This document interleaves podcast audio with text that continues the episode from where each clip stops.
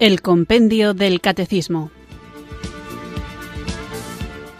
Un programa dirigido por el Padre Antonio López.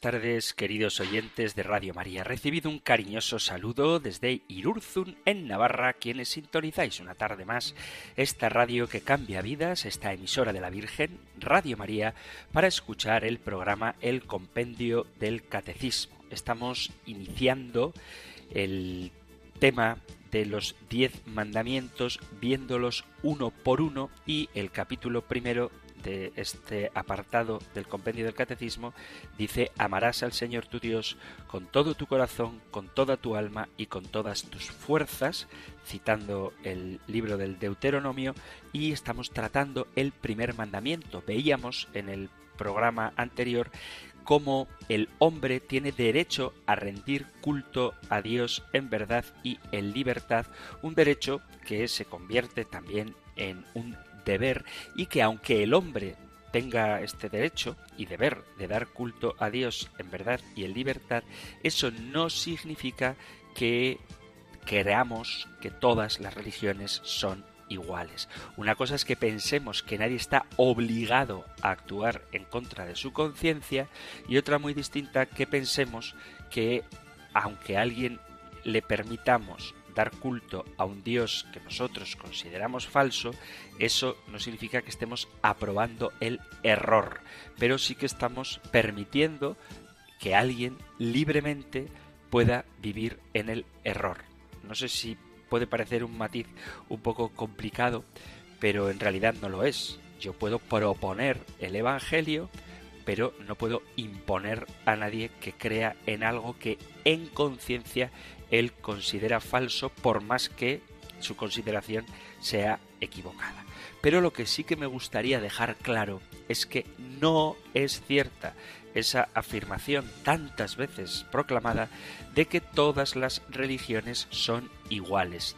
Basta con conocerlas un poquito para darnos cuenta de que no lo son. Existen diferencias fundamentales entre las distintas religiones. Cada religión concibe a su Dios a su manera y lo representa de forma diferente. Hay algunas religiones que creen en la existencia de muchos dioses, mientras que otras no aceptan siquiera la existencia de ningún dios. El camino que cada una propone para alcanzar la salvación también es distinto aunque hoy existen opiniones enfrentadas sobre el papel que representan las religiones en el siglo XXI, hay quienes culpan a la religión de casi todos los males sociales, como las guerras de religión o el terrorismo, mientras que otros piensan que las religiones son buenas, ya que cada una captaría un aspecto diferente de la verdad final y de la trascendencia, sea cual sea el caso. Lo cierto es que en general se tiende a pensar que las religiones son esencialmente iguales porque buscan la mejora moral del ser humano aunque no siempre lo consigan. Hay quien piensa que todas las religiones son iguales porque coinciden en dar respuesta a las inquietudes que existen en el alma humana. Parece que hubiera un sentimiento universal que nos indicara que hay algo dentro de nosotros, en nuestra propia naturaleza, que no funciona bien y por tanto necesitaríamos que algo o alguien nos salvara de esta disfunción por medio de algún tipo de relación con ciertos poderes superiores. En base a este planteamiento, otros han intentado armonizar todas las religiones del mundo, sugiriendo que, como todas persiguen producir personas buenas, personas santas, la salvación no podría quedar restringida a una sola religión, sino que cada una poseería aspectos diferentes de la misma y única verdad. Sin embargo, cuando se analizan las diversas creencias religiosas, es evidente que ni son siquiera a veces parecidas, no digo iguales, sino ni siquiera parecidas, y aunque puedan existir ciertas similitudes, las diferencias son enormes, son absolutas y son irreconciliables. comparando, por ejemplo, lo que dicen los mormones, los budistas o los cristianos a propósito de lo que es real. Las escrituras mormonas enseñan que la realidad fundamental es material o física y que incluso Dios y los espíritus son objetos cuya materia ha existido desde la eternidad.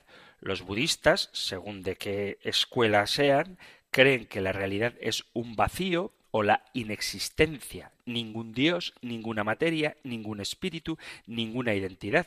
Sin embargo, los cristianos vemos la realidad suprema en Dios, el ser eterno, personal, uno y trino, que creó todas las cosas, tanto físicas como las no físicas, y las creó de la nada. Se mire como se mire, son diferencias muy drásticas. Pues bien, lo mismo ocurre cuando se pregunta a cada religión sobre la esencia del ser humano o por qué existimos, o qué es el bien o por qué existe el mal, cuál es el sentido de la historia o cómo podemos alcanzar la iluminación interior y la salvación. Cada movimiento religioso tiene sus propias respuestas y éstas manifiestan profundas discrepancias, de manera que la idea popular de que todas las religiones son iguales son unas ideas totalmente infundadas. ¿Por qué hay tantas religiones en el mundo?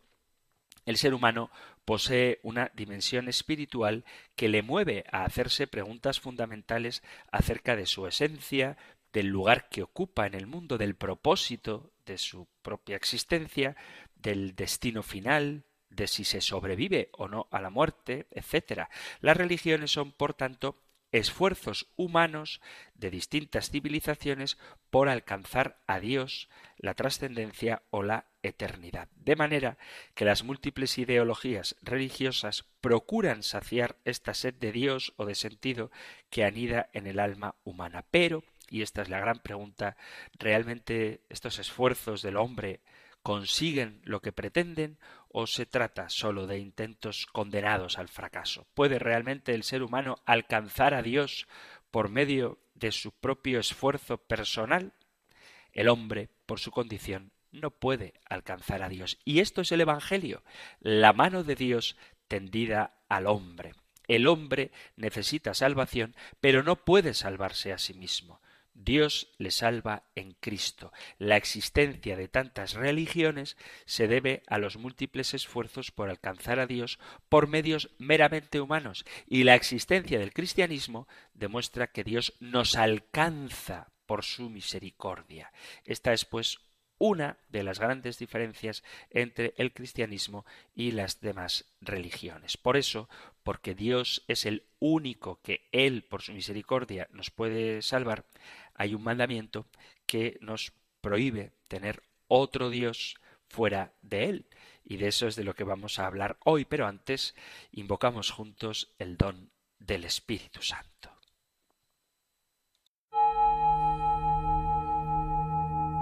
Ven Espíritu, ven Espíritu, ven Espíritu.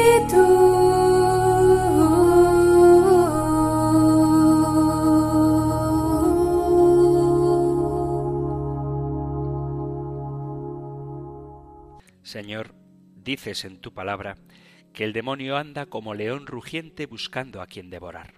No queremos caer en sus garras. Líbranos del mal. Líbranos del tentador, de sus seducciones y de sus engaños. No dejes que siembre la cizaña del mal en nuestras vidas. Líbranos del orgullo, del amor propio y la autosuficiencia. Líbranos de la idolatría y la vanidad, de toda forma de egoísmo, de ponernos al centro de nuestros pensamientos e intereses. Líbranos de ser esclavos de la opinión de los demás, de la cobardía, del respeto humano y de todo aquello que condicione nuestra autenticidad cristiana. Líbranos de cuanto nos esclaviza sin que nos damos cuenta. Líbranos de los malos sentimientos, del rencor, del odio, del deseo de venganza. Líbranos de cualquier ambición o atadura que nos robe la paz. Queremos aspirar a las cosas de arriba, no a las de la tierra, líbranos de los apegos que nos impiden volar hasta ti. Aleja de nosotros toda turbación, angustia, tristeza u obsesión. Líbranos de las fuerzas del mal, de los maleficios, de las brujerías, de la infestación diabólica.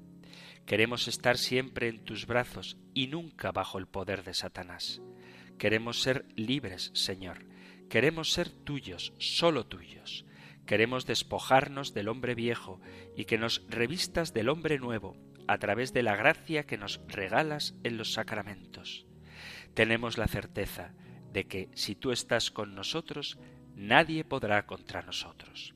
Por eso hacemos esta oración llenos de confianza en ti Tú has vencido al mundo. Todo lo podemos en ti que nos fortaleces. Por los méritos de la pasión, muerte y resurrección de tu Hijo Jesucristo, te pedimos, Padre, que nos libres del maligno, ahora y en la hora de nuestra muerte. Amén.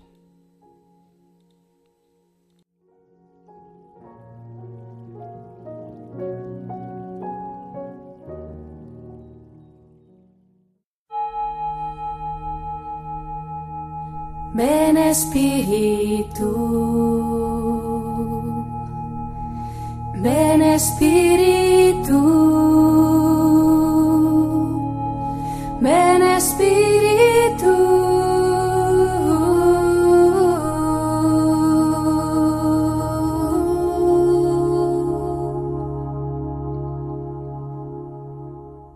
Después de haber invocado juntos el don del Espíritu Santo, vamos allá con nuestro nuevo programa, cuyo tema podéis encontrar en el Catecismo Mayor en los puntos 2010 a 2128.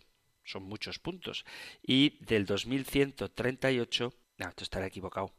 Acabo de descubrir un error, creo, en el libro del compendio del catecismo. Si alguien quiere escribir a la editorial para contárselo, porque dice que el tema de hoy está en los puntos 2010 a 2128 y me cuesta mucho creer que haya en el catecismo 118 puntos tratando de no tener otros dioses fuera del único Dios. Entonces, intuyo que en el catecismo mayor está en los puntos 2110 a 2128, que ya son bastantes puntos, y 2138 a 2140. Nosotros escuchamos ahora la pregunta 445 del compendio del Catecismo.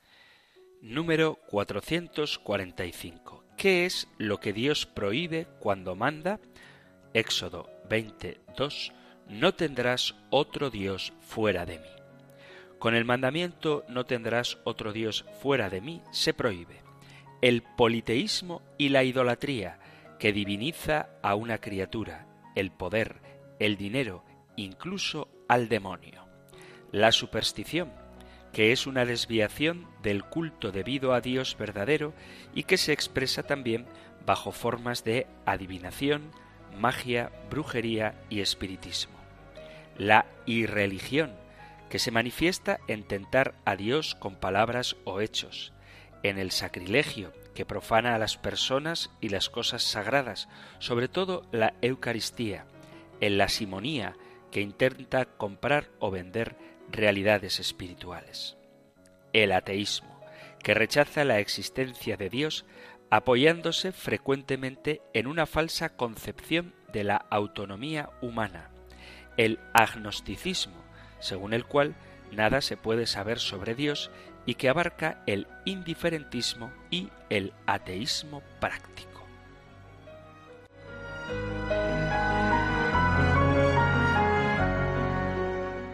Como veis, son distintas y variadas las cosas que prohíbe el cuarto mandamiento, porque habla de politeísmo, idolatría, superstición y religión, ateísmo, agnosticismo y no se trata de saber lo que prohíbe, sino lo que pide. Y lo que pide es que no tengamos otro Dios que a nuestro único Dios. Como ya he hablado bastante de la idolatría y en otros programas anteriores hemos hablado de la fe en el único Dios, me gustaría centrarme en una idea que aparece cuando habla el compendio del catecismo de politeísmo y la idolatría, que resume todo este elenco de posibles pecados contra el primer mandamiento en la causa por la que estas posturas están prohibidas, y es que divinizan a una criatura. Cuando habla de las criaturas a las que se diviniza,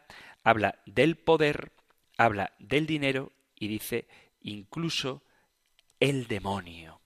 Por eso me gustaría hablar con vosotros un ratito sobre la curiosa pero real tendencia que hay en algunos ambientes no demasiado extendidos, pero que están ahí, a dar culto al demonio, es decir, a los ritos satánicos. La herencia de la época moderna ve, si no una derrota, sí por lo menos una gran atenuación de la pretensión racionalista y nos presenta una inesperada explosión de lo sagrado.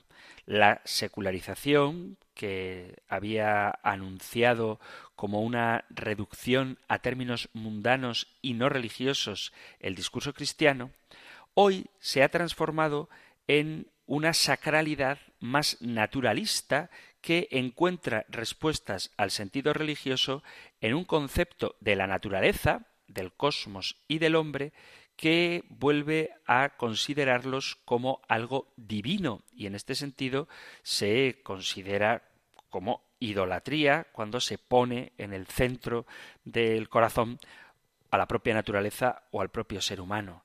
De tal manera que en esta vuelta a las religiones antiguas, en este neopaganismo, los dioses y los demonios pueblan el universo en un nuevo politeísmo irracional, paradójicamente alimentado por los medios de comunicación que hoy en día tenemos tan al alcance de la mano.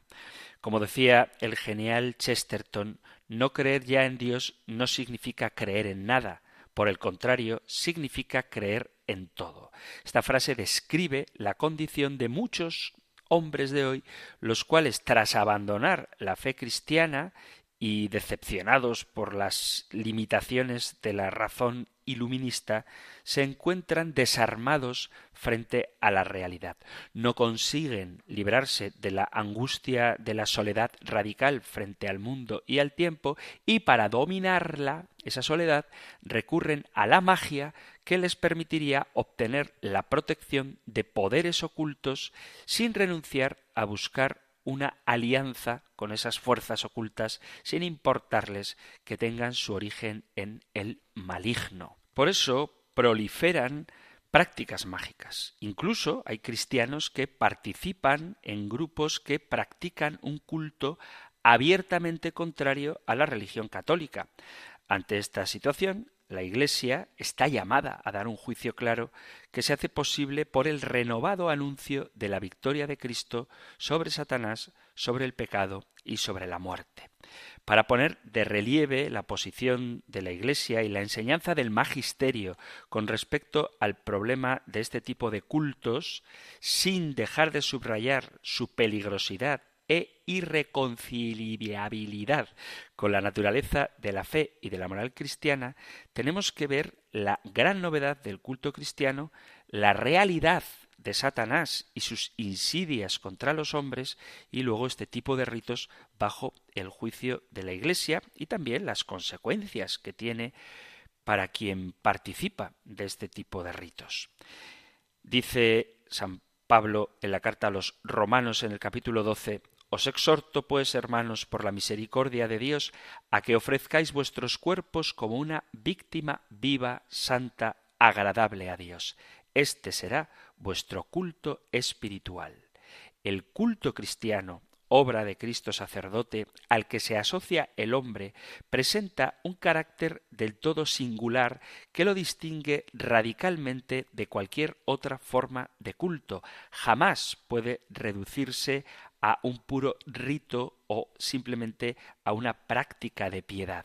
La adoración a Dios, que culmina con la celebración de los sacramentos, sólo se realiza plenamente cuando se ofrece la propia vida como oblación agradable al Padre. Donde radica la originalidad del culto cristiano, de los ritos cristianos? en el acontecimiento de Jesucristo.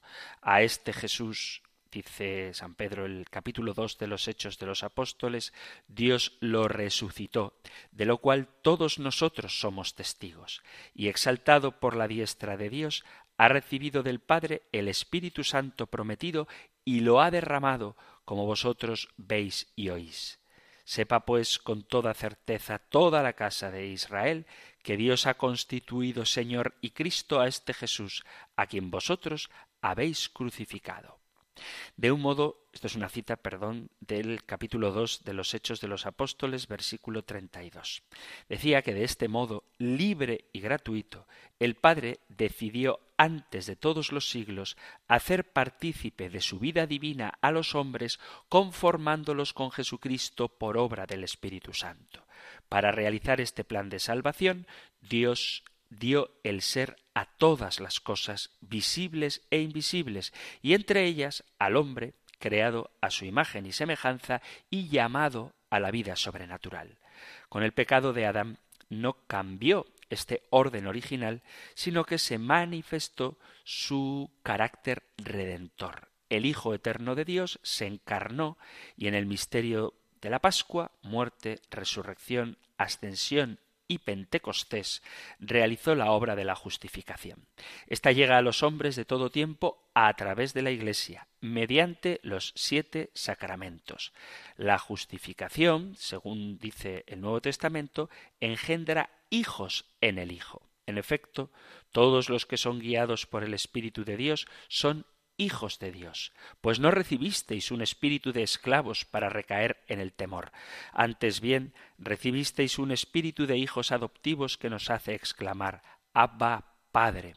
El Espíritu mismo se une a nuestro espíritu para dar testimonio de que somos hijos de Dios, y si hijos, también herederos. Carta a los Romanos capítulo 8 versículo a partir del 14. El sacramento del bautismo, que está orientado a la Eucaristía, obra en el creyente esta regeneración sobrenatural y lo introduce en la vida nueva de Cristo, haciéndolo capaz de merecer la salvación. Y hablamos también del verdadero sentido del merecimiento. Así, la potencia y la belleza de la obra de Cristo se manifiesta visiblemente en la vida nueva del bautizado que se caracteriza ante todo por las tres virtudes teologales fe, esperanza y caridad. La adhesión a Jesucristo en la obediencia de la fe, la práctica de una caridad acompañada de obras, para con Dios y para con el prójimo, y la esperanza de que la misericordia de Dios nos dará la plenitud de la vida eterna, que ya es objeto como prenda de experiencia presente. Y estas son características de la vida de los cristianos, de modo particular de los santos, que son ejemplos de la novedad existencial que Cristo trajo al mundo. La existencia del que es cristiano, del que vive en Cristo, es en sí misma toda su vida un nuevo culto y tiene su expresión culminante en los actos explícitos de culto. El Concilio Vaticano II, cuando habla de la celebración litúrgica, hace referencia a la enseñanza de la escritura y la tradición. Dice Sacrosantum Concilium. Toda celebración litúrgica como obra de Cristo sacerdote y de su cuerpo, que es la Iglesia, es acción sagrada por excelencia, cuya eficacia, con el mismo título y en mismo grado, no iguala ninguna otra acción de la Iglesia. En efecto, el acto de culto que para el cristiano sólo puede dirigirse a Dios, al único Dios, tiene fundamentalmente la forma de una respuesta a la iniciativa gratuita del Padre en Jesucristo por obra del Espíritu Santo. En este acto están implicadas las tres virtudes teologales que a su vez abarcan todas las dimensiones constitutivas de la persona. Es decir, que cuando nosotros damos culto a Dios, estamos respondiendo desde nuestra libertad a la iniciativa que Él ha tenido de hacernos participar en su vida divina. Y respondemos con todo lo que somos, con nuestra fe, nuestra esperanza y nuestra caridad, que son expresión de todas las dimensiones del hombre, la física, la intelectual, la afectiva, la espiritual, todo lo que somos se vuelca dándole culto al único Dios. Después de haber visto cuál es el sentido del culto cristiano, así muy por encima, vamos a ver ahora la realidad del maligno, de Satanás y sus insidias contra el hombre. Tenemos que hablar de esto con seriedad y sin caer en exageraciones. Existen los ritos satánicos que muchas veces son ramas de un árbol que crece en un terreno contaminado por la magia. No debemos olvidar que la Iglesia siempre ha rechazado una excesiva credulidad en esta materia, censurando enérgicamente todas las formas de superstición, al igual que la obsesión por Satanás, los demonios y los ritos y modalidades de maléfica adhesión a tales espíritus. Por un lado, hay que evitar la excesiva credulidad. Pero por otro lado, la Iglesia, sabiamente, también ha puesto en guardia contra un enfoque puramente racional de estos fenómenos que termina por identificarlos siempre y solo con desequilibrios mentales. Tenemos que adherirnos a la Iglesia en su serena posición de fe que ha sido la característica de la actitud de la Iglesia a lo largo de los siglos.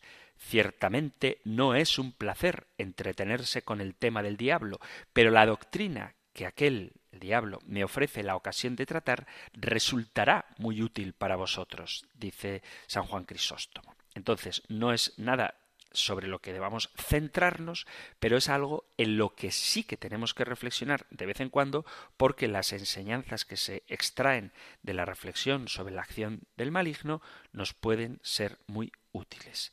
Hace unos años no era raro que algunos teólogos negaran la existencia del diablo y de su obra real y de su insidia contra los hombres. Esto llega a tal punto que el Papa San Pablo VI sintió la necesidad de recordar la fe de la Iglesia sobre esta materia en la audiencia general del 15 de noviembre de 1972. Dice el Papa Pablo VI, el mal no es ya sólo una deficiencia, sino una eficiencia, un ser vivo espiritual, pervertido y pervertidor, terrible realidad, misteriosa y pavorosa. Quien rehúsa reconocer su existencia se sale del marco de la enseñanza bíblica y eclesiástica, como se sale también quien hace de ella un principio autónomo, algo que no tiene su origen, como toda criatura, en Dios, o quien la explica como una pseudo-realidad, una personificación conceptual y fantástica de las causas desconocidas de nuestras desgracias. Estas palabras del Papa Pablo VI recogen la enseñanza del magisterio de la Iglesia. De manera particular, en el siglo XIII, el cuarto concilio de Letrán, contra los albigenses y los cátaros, declara En efecto, el diablo y otros demonios fueron creados por Dios con una naturaleza buena, pero ellos se hicieron a sí mismos malos. El hombre después pecó por sugerencia del demonio. San Juan Pablo II, en el ciclo de catequesis sobre la creación, afirma la misma doctrina y el catecismo la expresa claramente cuando dice tras la elección desobediente de nuestros primeros padres se halla una voz seductora opuesta a Dios que por envidia los hace caer en la muerte. La escritura y la tradición de la Iglesia ven en este ser un ángel caído llamado Satán o diablo. La Iglesia enseña que primero fue un ángel bueno creado por Dios. El diablo y los otros demonios fueron creados por Dios con una naturaleza buena, pero ellos se hicieron a sí mismos malos. Por lo tanto, no se puede negar la existencia real de un ser creado por Dios. Sin embargo, debemos notar que el catecismo, siguiendo toda la tradición de la Iglesia, habla del diablo de modo subordinado a la historia de la salvación en el ámbito de la creación y del pecado original. Esta opción priva de raíz toda posibilidad de dualismo que pretende poner a Satanás al mismo nivel de Dios. La historia de la salvación no es la lucha en igualdad de condiciones entre el Dios de misericordia y el Padre de la mentira. Está definida, en cambio, por la omnipotencia del Padre que ha enviado a su Hijo al mundo para destruir las obras del demonio.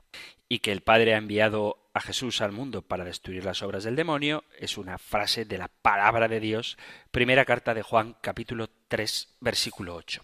No hay más que un principio del ser y por lo tanto no hay más que una posibilidad de victoria. Toda la obra de Satanás está marcada desde el comienzo por las huellas de quien se sabe vencido. Sin embargo, el poder de Satanás no es infinito, no es más que una criatura, poderosa por el hecho de ser espíritu puro, pero solo criatura.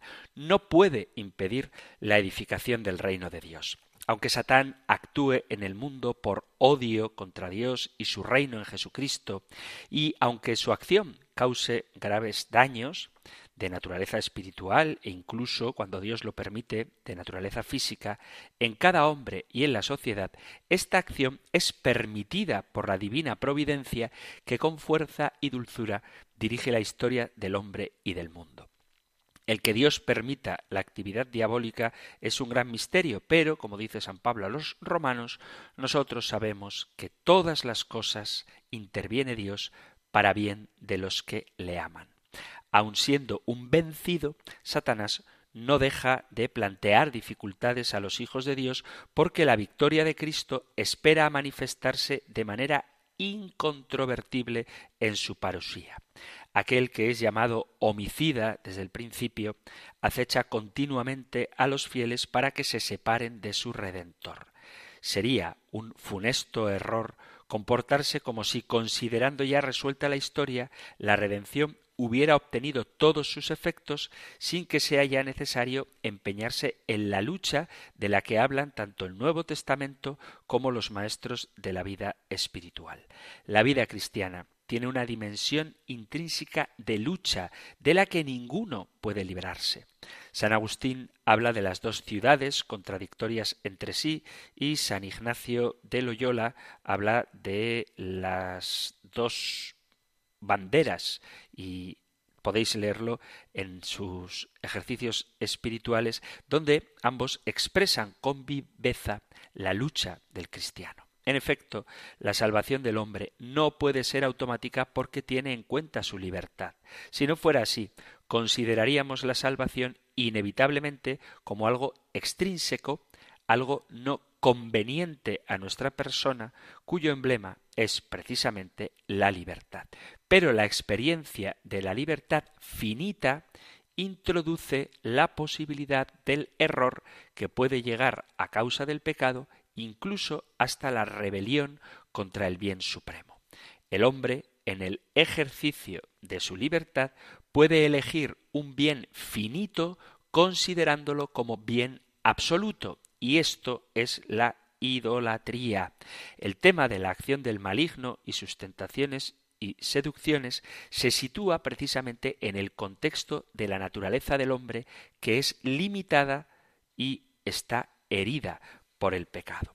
Por lo tanto, la gran estrategia de Satanás es quitar del centro del corazón del hombre a Dios y poner en él, en ese lugar, cualquier otra cosa a la que cedemos nuestra confianza y en la que ponemos nuestra esperanza y por la cual nosotros nos movemos. Eso es la idolatría, que, como he comentado en programas anteriores hablando de ella, o el politeísmo, tener muchos dioses. Es verdad que hoy muy poca gente, yo pienso que nadie cree en Zeus, Apolo o Venus, pero hay muchos que creen en el poder, en la violencia o en el placer, en el dinero, en la fama o en ideologías políticas que colocan por encima de cualquier otro valor espiritual y desde luego por encima del mismo Dios.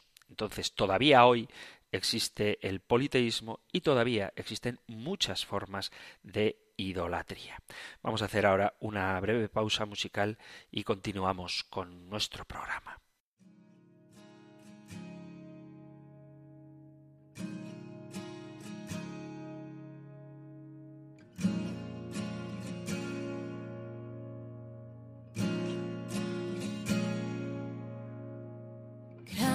Poderoso, eres majestuoso Solo tú, Señor.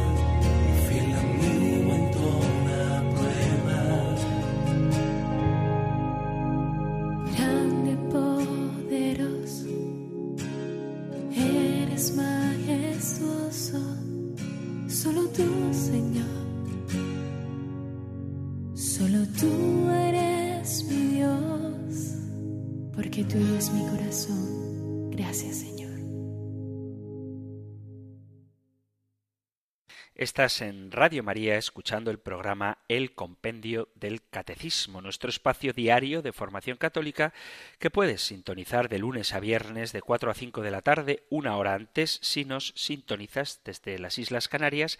Y hoy estamos tratando la pregunta 445. ¿Qué es lo que Dios prohíbe cuando manda no tendrás otro Dios fuera de mí? Y como una de las cosas que prohíbe este primer mandamiento es el politeísmo y la idolatría, que diviniza a una criatura, el poder, el dinero, incluso al demonio, dice el compendio del catecismo, estamos hablando de lo que es el culto verdadero, la novedad, la peculiaridad del verdadero culto cristiano y oponiéndolo al culto satánico, porque es una realidad que muchas veces disfrazada de magia y superstición está muy presente en nuestra cultura. La acción ordinaria de Satanás consiste en inducirnos al pecado, que es un extravío culpable de la libertad. Las enseñanzas del Concilio Vaticano II hablan de esta situación. Dice, el hombre, al examinar su corazón, se descubre también inclinado al mal e inmerso en muchos males que no pueden proceder de su Creador, que es bueno negándose con frecuencia a reconocer a Dios como su principio, rompió además el orden debido con respecto a su fin último y al mismo tiempo toda su ordenación en relación consigo mismo, con los otros hombres y con todas las cosas creadas. De ahí que el hombre esté dividido en su interior. Por esto, toda vida humana, singular o colectiva, aparece como una lucha ciertamente dramática entre el bien y el mal, entre la luz y las tinieblas. Gaudium et Spes número 13. Centrando ahora nuestra atención en el fenómeno de los ritos satánicos, conviene recordar que son muy variadas las circunstancias que pueden llevar a un hombre a tales prácticas, así como son diversas las formas y denominaciones que éstas asumen según las corrientes y medios a los cuales estén vinculadas. Actualmente, incluso en el ámbito católico, existe literatura que describe este fenómeno de la forma más completa posible. Por lo tanto, lo que vamos a hacer ahora es recordar a juicio de la fe y de la moral de la Iglesia, qué es lo que se nos dice acerca de estos cultos satánicos. Las advertencias de la Sagrada Escritura sobre el carácter ilícito de los cultos a Satanás son constantes tanto en el Antiguo como en Nuevo Testamento. El punto central de la condena de la Biblia es la conciencia de que estos cultos implican un rechazo del único y verdadero Dios. Efectivamente, lo que está en juego es el señorío de Dios sobre su pueblo. Yo soy el Señor y fuera de mí no hay Salvador. Al establecer su alianza con el pueblo de Israel, el Señor había mandado, al Señor tu Dios temerás, a Él servirás, por su nombre jurarás, no vayáis en pos de otros dioses, los dioses de los pueblos que os rodean, porque soy un Dios celoso que está en medio de ti. La ira del Señor tu Dios se encenderá contra ti y te hará desaparecer de la faz de la tierra. No tentaréis al Señor vuestro Dios como le habéis tentado en Masá Podéis leer esto en el capítulo 6 del Deuteronomio.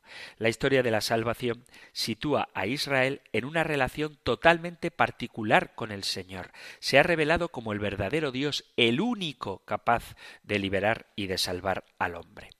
La condena del Antiguo Testamento permanece intacta en el Nuevo. Más aún, precisamente al comienzo de la misión de Jesús se recuerda con fuerza cuando el Señor Jesús le dice a Satanás Apártate, Satanás, porque está escrito, al Señor tu Dios adorarás y sólo a Él darás culto. Capítulo cuarto de San Mateo. La lucha de Jesús contra Satanás y contra el pecado, sus curaciones y milagros, su muerte y resurrección, liberan al hombre de las potencias demoníacas del mal y de la muerte. Los escritos apostólicos recogen con fuerza la condena de las brujerías. Leo carta a los Gálatas capítulo 5 a partir del versículo 19. Las obras de la carne son conocidas: fornicación, impureza, libertinaje, idolatría, hechicería, odios, discordias, celos, iras, rencillas, divisiones, disensiones, envidias, embriagueces, orgías y cosas semejantes, sobre las cuales os prevengo como ya os previne, que quienes hacen tales cosas no heredarán el reino de Dios. Es unánime también a este respecto la doctrina de los santos padres, porque sobre todo en los primeros siglos del cristianismo abundaban los ritos mágicos y satánicos. Decía, por ejemplo, Tertuliano, de astrólogos, brujos, charlatanes de cualquier clase, ni siquiera se debería hablar. Y sin embargo, recientemente, un astrólogo que se declara cristiano ha tenido la desfachatez de hacer la apología de su trabajo.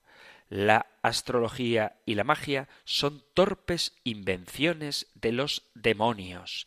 Y decía también San Cirilo de Jerusalén, algunos han tenido la osadía de despreciar al Creador del paraíso, adorando la serpiente y el dragón, imágenes de aquel que hizo expulsar al hombre del paraíso. En ninguna época de la historia el cristianismo ha cambiado el juicio de la Iglesia sobre estos cultos ocultistas. Estos entran en la categoría de la idolatría porque atribuyen poderes o características divinas a un ser que no es Dios y en el caso concreto del satanismo a un ser que es enemigo del género humano. Por lo tanto, son actos que apartan radicalmente de la comunión con Dios ya que conllevan que el hombre haga una libre opción por Satanás en vez de hacer una opción por el único Señor. Nos encontramos frente a un pecado contra el primer mandamiento. El anuncio de la potencia redentora del resucitado, contenido esencial del carisma apostólico, es sustituido por técnicas y ritos con los cuales se pretende obtener para sí o para otros la protección de alguien que no es Dios y por lo tanto del maligno. No hay otra opción.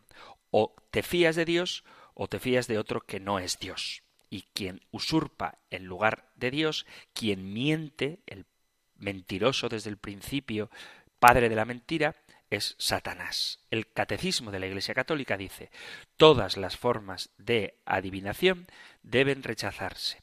El recurso a Satán o a los demonios, la evocación de los muertos y otras prácticas que equivocadamente se supone desvelan el porvenir, la consulta de horóscopos, la astrología, la quiromancia, la interpretación de presagios y de suertes, los fenómenos de visión, el recurso a mediums encierran una voluntad de poder sobre el tiempo, la historia y finalmente los hombres, a la vez que un deseo de granjearse la protección de poderes ocultos.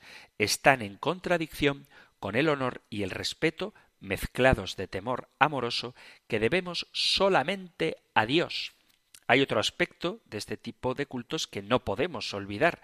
No sería difícil descubrir en el universo conceptual de las personas que practican estos ritos una cierta visión maniquea de la realidad, quizá inconsciente. Atribuir a Satán algo que sólo pertenece a Dios implica, por lo menos de hecho, poner dos principios como fundamento del mundo y del tiempo, luchando entre sí y en busca de adoradores. Nada más ajeno a la fe católica que este maniqueísmo. Las repetidas declaraciones del magisterio de la Iglesia, sobre todo, como os citaba antes, en el cuarto concilio de Letrán, en la polémica contra el gnosticismo, contra los cátaros o contra los albigenses, han reafirmado siempre el carácter de criatura propio del diablo y del origen del mal en su voluntad y en la libertad de los hombres.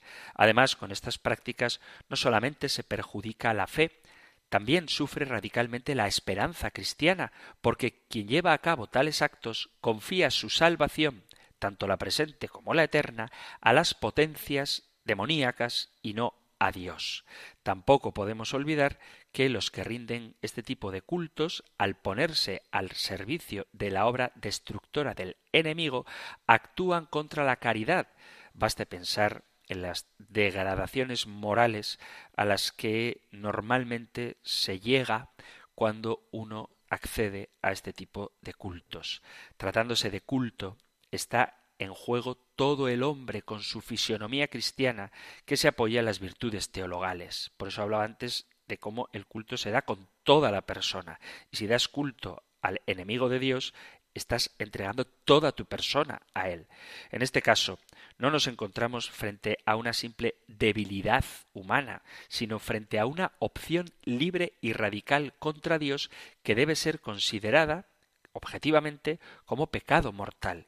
Y de paso, conviene recordar, dejando esto a los que tengan el conocimiento suficiente del derecho canónico, que los ritos satánicos contienen muchas veces, como parte integrante de su desarrollo, el sacrilegio, particularmente la Eucaristía, con lo cual es necesario advertir que quien profana las especies sagradas, como dice el Código de Derecho Canónico, las arroja por tierra o las retiene con una finalidad sacrílega, incurre en excomunión late sentencia, reservada a la sede apostólica. Y esto también puede ayudarnos a descubrir la gravedad de tales prácticas.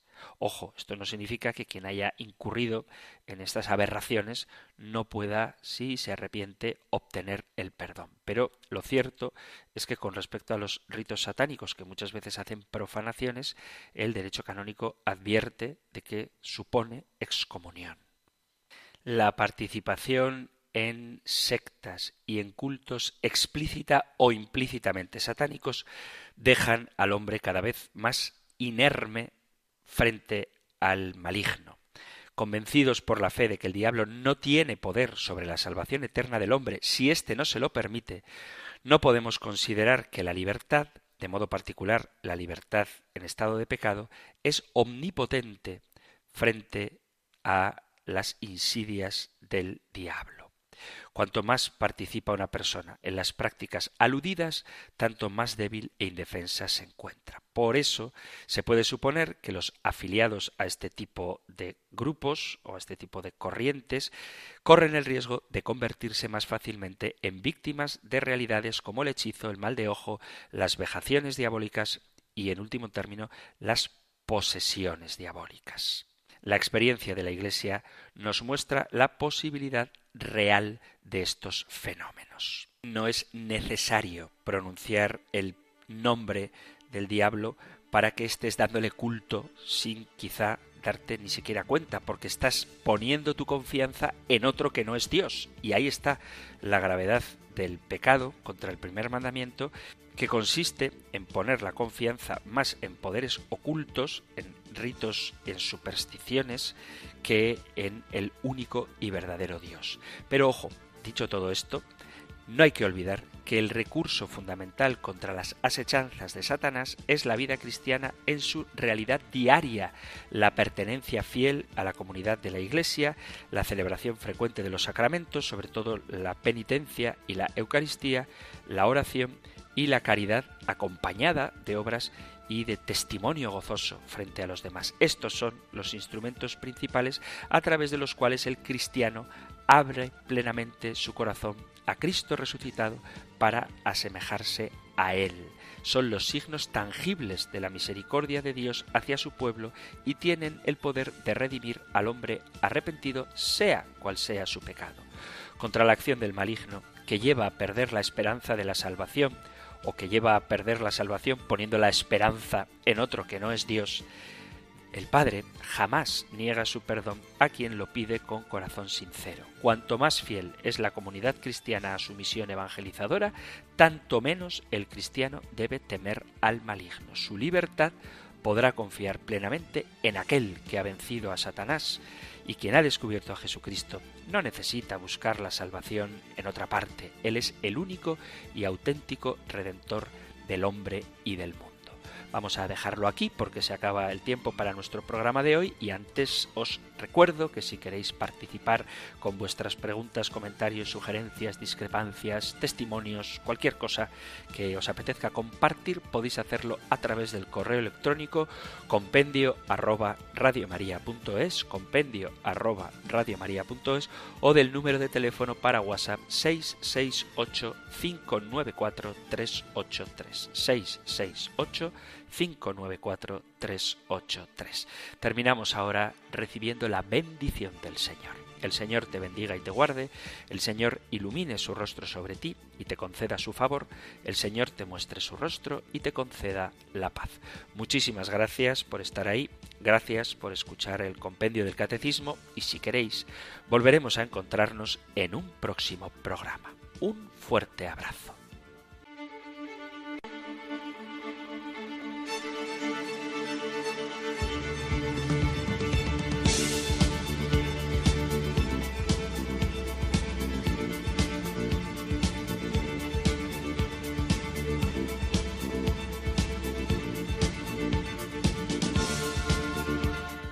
El Compendio del Catecismo.